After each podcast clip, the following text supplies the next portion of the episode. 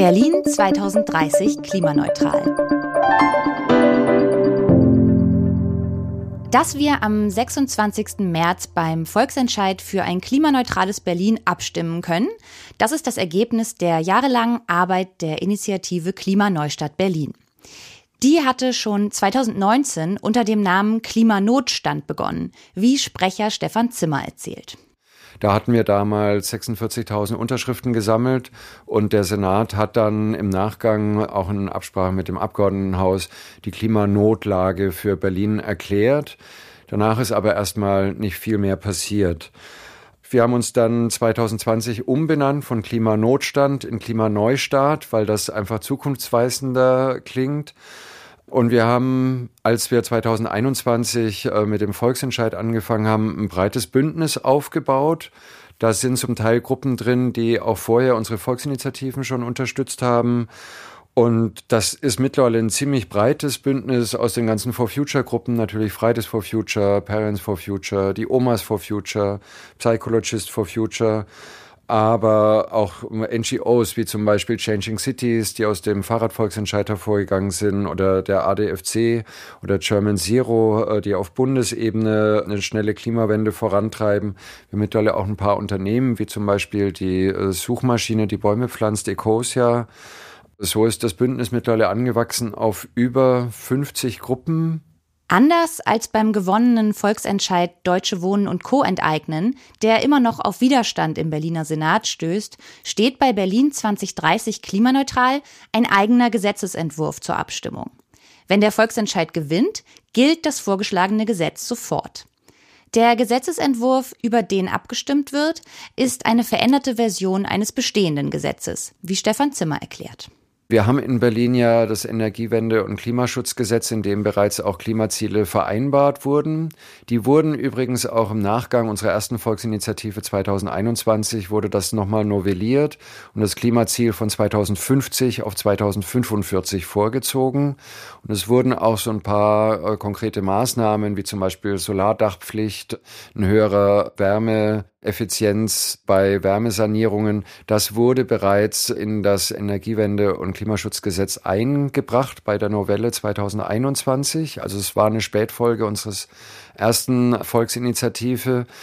Was am Ende vor allem verbindlich ist, ist das Zieljahr, das im Gesetz drinsteht, weil alle Maßnahmen beziehen sich auf das Zieljahr, das in dem Gesetz vereinbart wurde. Und da haben wir eben gesagt, okay, wir ändern vor allem in diesem Gesetz das Zieljahr von 2045 auf 2030.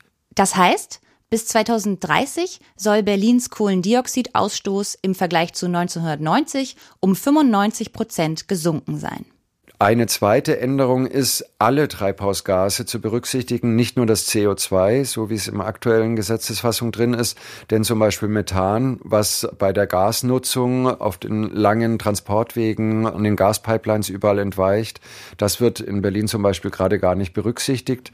Wir wollen eben, dass alle Treibhausgase berücksichtigt werden.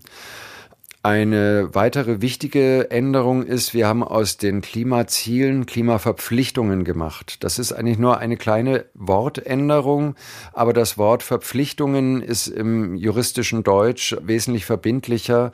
Ziel ist einfach eine sehr schwammige Formulierung, was vor Gericht dann auch sehr weit ausgelegt werden kann. Verpflichtung ist da wesentlich enger auszulegen, wenn es zu einer Klage vor Gericht kommen sollte. Es geht aber auch um soziale Gerechtigkeit. Auch dafür hat sich Klimaneustadt Berlin etwas ausgedacht. 50 Prozent der Emissionen in Berlin stammen aus der Wärmeversorgung, also aus der Heizung der Wohnungen und Büros und auch aus der Warmwasseraufbereitung zum Duschen oder auch für Prozesswärme in den wenigen Industriebetrieben, die wir haben. Dafür müssen wir vor allem den hohen Altbaubestand wärmetechnisch stemmen. Es heißt nicht, dass wir alle äh, Häuser in irgendwelche Styropor-Dämmmaterialien einpacken müssen. Das ist immer so ein Vorurteil. Es reicht oftmals, wenn man die oberen Geschosse und die Dächer Wärme dämmt. Aber das muss auf jeden Fall gemacht werden. Das heißt, die Hauseigentümer müssen da Geld investieren, damit die Häuser besser gedämmt werden. Nach der aktuellen Gesetzeslage dürfen bei energetischen Sanierungen die Mieten erhöht werden. Stefan Zimmer spricht deshalb von einem Zielkonflikt. Wir wollen auf der einen Seite bezahlbare Mieten in der Stadt und wir wollen auf der anderen Seite eine schnelle Klimawende.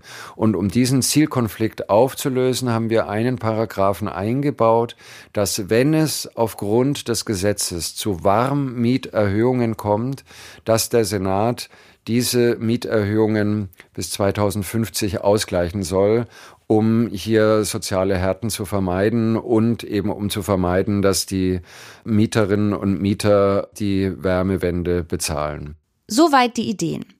Jetzt müssen nur noch genügend Menschen an der Abstimmung teilnehmen.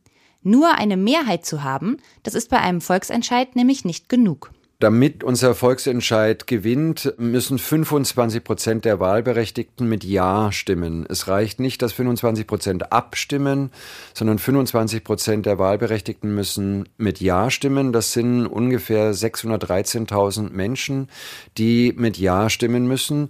Und natürlich muss auch die Mehrheit der, die abgestimmt haben, mit Ja gestimmt haben. Grundsätzlich ist bei einem Volksentscheid, der nicht mit einer regulären Wahl zusammenfällt, die größte Hürde die Wahlbeteiligung. Deshalb hofft die Initiative Klimaneustart Berlin, dass viele Menschen die Möglichkeit nutzen, Briefwahl zu beantragen. Dann kann am Wahltag nichts mehr dazwischenkommen. Eine zusätzliche Motivation sollten die aktuellen Koalitionsverhandlungen zwischen CDU und SPD sein, denn diese beiden Parteien stehen nicht für schnellen Klimaschutz.